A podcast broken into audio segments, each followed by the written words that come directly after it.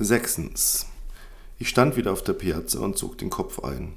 Es hatte leicht zu nieseln begonnen und die Nässe verstärkte die Kälte und ich wollte nur noch zurück in mein Haus und mich aufwärmen und ausruhen. Aber ich brauchte dringend ein paar Sachen. Der Mann an der Bar hatte mir zwei Läden genannt, die geöffnet waren. Dazu ein Lokal am Hafen, das er mir sehr ans Herz gelegt hatte. Es verkehrten wohl fast nur Fischer dort, aber er hatte gemeint, ich würde weit und breit nicht besser essen können. Der Gedanke, nochmals irgendwo einzukehren, überforderte mich. Ich würde das Lokal ein andermal ausprobieren. Jetzt wollte ich lieber alleine sein, die nassen Sachen loswerden und mit niemandem mehr sprechen müssen. Und so beschloss ich, nur kurz noch ein paar Einkäufe zu machen, um mich dann im Haus zu verkriechen. Ich sah auf den Zettel, den er von seinem Bestellblock abgerissen hatte und auf den er mir die Adressen notiert hatte, und ich versuchte mich an seine Wegbeschreibungen zu erinnern, aber das war aussichtslos. Ich wusste nur noch ganz vage, dass er etwas von mich links halten erwähnt hatte, und so lief ich auf gut Glück in eine Gasse und stand wenige Meter weiter tatsächlich vor einem winzigen Lebensmittelgeschäft. Ich hatte keinen Plan, was man so kauft, wenn man sich selbst versorgt, denn zu Hause deckte ich mich mit dem Nötigsten meistens an einer Tankstelle gegenüber ein und für den Rest sorgten diverse Lieferdienste.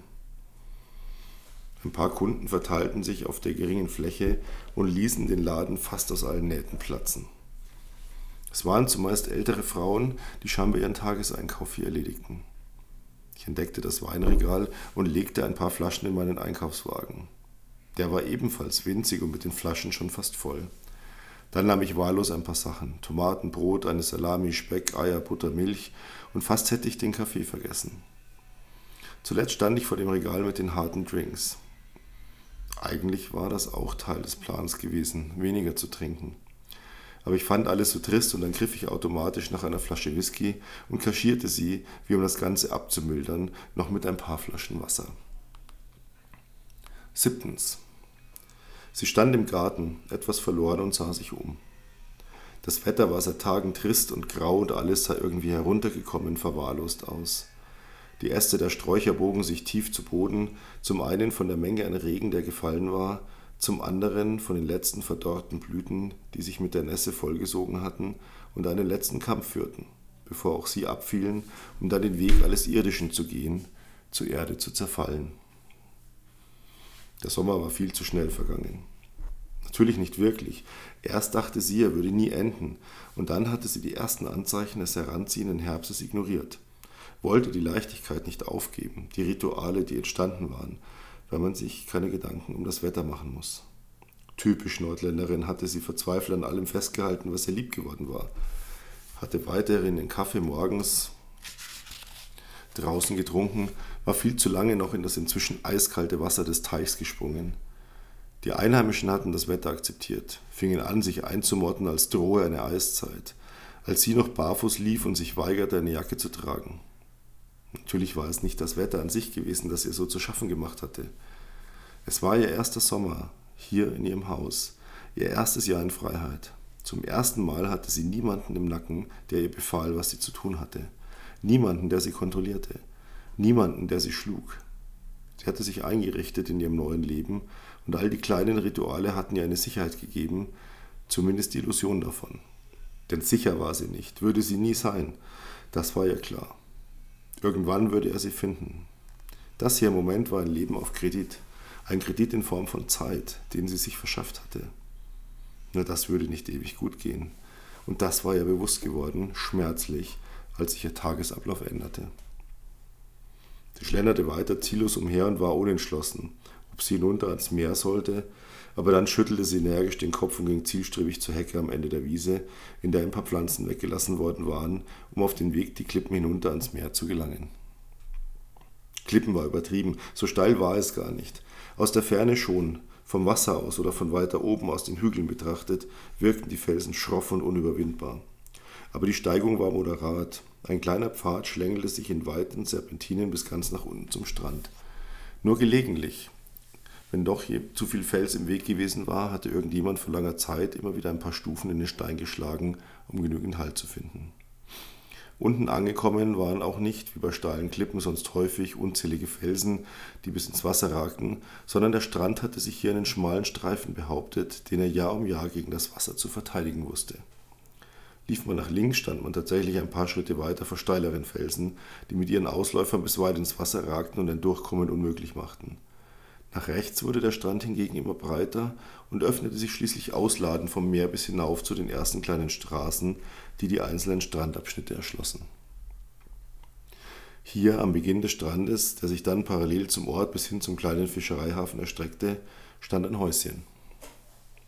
Es war weiß getüncht, hatte nur ein Stockwerk und sein Dach, das sich leicht nach vorne neigte, war mit Schindeln aus Holz gedeckt. Die Mauer, die es umgab, war hoch und verwehrte den Blick in den Garten. Auf der Seite, die man vom Pfad über die Klippen erreichte, gab es ein Holztor, so dass man das Grundstück direkt betreten konnte. Die Umfriedung ging bis hoch zur Straße und dort war dichtes Gestrüpp. Diese Seite war tatsächlich nur über die Klippen zugänglich. Von der Straße aus sah man nicht einmal das Dach. Hohe Sträucher und ein Zuweg, der sich mehrmals um einige Bäume schlängelte, schützten das Haus vor neugierigen Blicken. Das war so gewollt, denn es bestand zum größten Teil nur aus riesigen Panoramascheiben, sowohl zur Straße hin als auch zum Meer. Auf der anderen Seite, die zum öffentlichen Strand hin zeigte, hatte man die Mauer bis weit ins Meer hineingezogen. Das Haus war alt und hier, direkt am Meer, zählte jedes Jahr doppelt, denn Sand, Salz, Wasser und Stürme setzten der Substanz sehr zu. Die Mauer, die ins Wasser reichte, war auf Holzpfählen verankert, die im Laufe der Jahre abgesackt waren, so dass sich überall tiefe Risse zeigten. Sie hatte vorgehabt, zumindest den Putz zu reparieren, aber es hatte sich als aussichtloses Unterfangen erwiesen, den Kampf gegen Wasser und Salz zu gewinnen. Immerhin hielt die Mauer die meisten neugierigen Spaziergänger ab, denn vor dem Haus zum Meer hin gab es eine Veranda, die über die gesamte Breite des Hauses reichte. Sie war gerade breit genug, um einen Liegestuhl aufzustellen, und das filigrane Geländer ließ den Blick frei bis an den Horizont, so dass man das Gefühl hatte, auf einer Insel zu sein. Manchmal machte sie ein Schläfchen, nackt, ließ sich vom Wind in den Schlaf streicheln, der sanft über die Haut strich. Ganz selten machte sich jemand die Mühe und wartete durch das Wasser um die Mauer herum, um einen kurzen Blick auf das Haus zu werfen.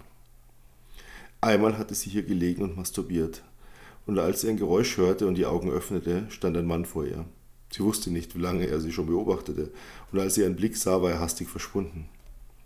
Sie war knallrot angelaufen, aber dann musste sie lachen und dachte, es war sicher nur ein Tourist, seiner weißen Haut nach zu urteilen, der in irgendeinem der Hotels Urlaub machte und der dort alles, vom Essen bis zum Drink bekam und den sie wohl kaum nochmals zufällig im Ort treffen würde. Sie stand jetzt vor dem Holztor und der Himmel hatte sich noch nicht noch mehr zugezogen. Aber sie war froh, dass sie sich aufgerafft hatte, herzukommen. Sie nahm den Schlüssel aus dem Versteck und öffnete das Tor. Auch der Schlüssel für die Haustüre war in einem Versteck, und sie öffnete auch diese Türe, und als sie eintrat, erschrak sie fast, wie kalt es drinnen war, und wieder wurde ihr schmerzlich bewusst, dass der Sommer vorbei war. Das Haus bestand nur aus einem riesigen Zimmer, wirkte dadurch wie ein Loft, und die vielen Glasflächen machten es hell und luftig. Zum Meer hin ließ sich die gesamte Fensterfront öffnen, und mit dem ständigen, zumindest leichten Wind machte das eine Klimaanlage überflüssig.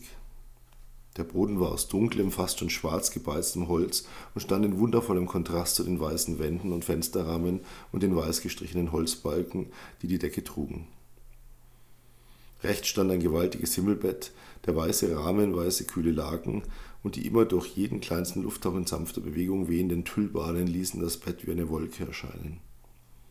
Wo Wandfläche war, standen ein paar Kommoden, in einer Nische ein alter Sekretär, den sie nutzte, um daran Briefe zu schreiben an Menschen aus ihrem früheren Leben, die sie freilich nie abschickte. Es war mehr ein Ordnen ihrer eigenen Gedanken, ihrer Gefühle, die sie zu Papier brachte. Auf der anderen Seite des Raums hatte sie die Staffelei aufgebaut und alles, was sie brauchte, um zu malen. Sie konnte stundenlang vor einem begonnenen Bild stehen, es anschauen, sich darin verlieren, bis sie endlich, manchmal, darauf kam, wie sie das, was sie eigentlich ausdrücken wollte, in Farbe auf der Leinwand umsetzte. Einige Bilder lehnten an der Wand, die meisten nicht ganz fertig, aber Malen war auch so etwas wie Schreiben. Sie ordnete damit einfach Dinge in ihrem Kopf, ohne den Anspruch zu haben, es jeweils ganz fertigstellen zu müssen. Dann gab es noch eine winzige Küche, darin ein niedriger Kühlschrank für Getränke, ein kleiner Herd mit nur zwei Flammen und eine Spüle. Mehr gab es nicht. Auch das Badezimmer war klein. Es gab eine Dusche, die furchtbar eng war, ein Waschbecken und eine Toilette. Sie liebte dieses Haus. Es schenkte ihr Ruhe und Geborgenheit. Als sie den Landsitz gekauft hatte, oben auf den Klippen, hatte sie erst nicht kapiert, dass dieses Haus mit dazugehörte, im Preis mit inbegriffen war. Der Landsitz war eine Baustelle gewesen. Irgendjemand hatte mit der Restaurierung begonnen, aber dann das Interesse daran verloren oder ihm war das Geld ausgegangen. Jedenfalls hatte sie die ersten Monate hier unten am Meer gelebt, bis das große Haus oben bewohnbar wurde.